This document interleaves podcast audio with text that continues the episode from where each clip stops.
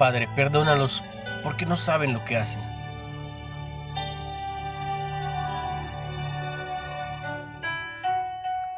Veinticuatro horas después de la trágica muerte de su madre, Chris expresaba estas poderosas palabras llenas de gracia. El amor es más fuerte que el odio. Junta con otras ocho personas, ella había sido asesinada en un estudio bíblico de los miércoles por la noche en Carolina del Sur. ¿Qué moldeó de tal manera la vida de este joven para que esas palabras fluyeran de sus labios y su corazón? Chris es un creyente en Cristo cuya madre habría amado a todos con todo el corazón. En Lucas 23, 26 vemos desde primera fila la escena de una ejecución que incluía a dos criminales y al inocente Jesús. Los tres fueron crucificados.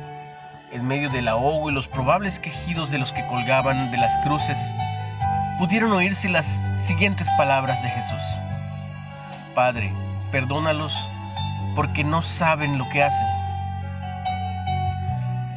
La iniciativa repleta de odio de los líderes religiosos había desencadenado la crucifixión de aquel que había luchado por el amor. Aún en su agonía, el amor de Jesús seguía triunfando. ¿Has sido tú o alguien a quien amas objeto de odio, crítica, amargura, perjuicio?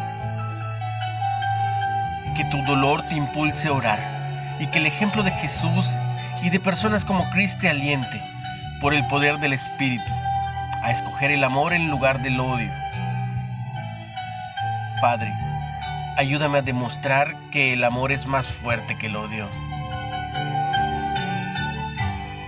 ¿Cuándo te resultó difícil perdonar a alguien? ¿Hay alguien a quien te cueste perdonar ahora? ¿Qué pasos podrías dar ahora mismo para su perdón? Date un segundo para pensar y date otro para perdonar.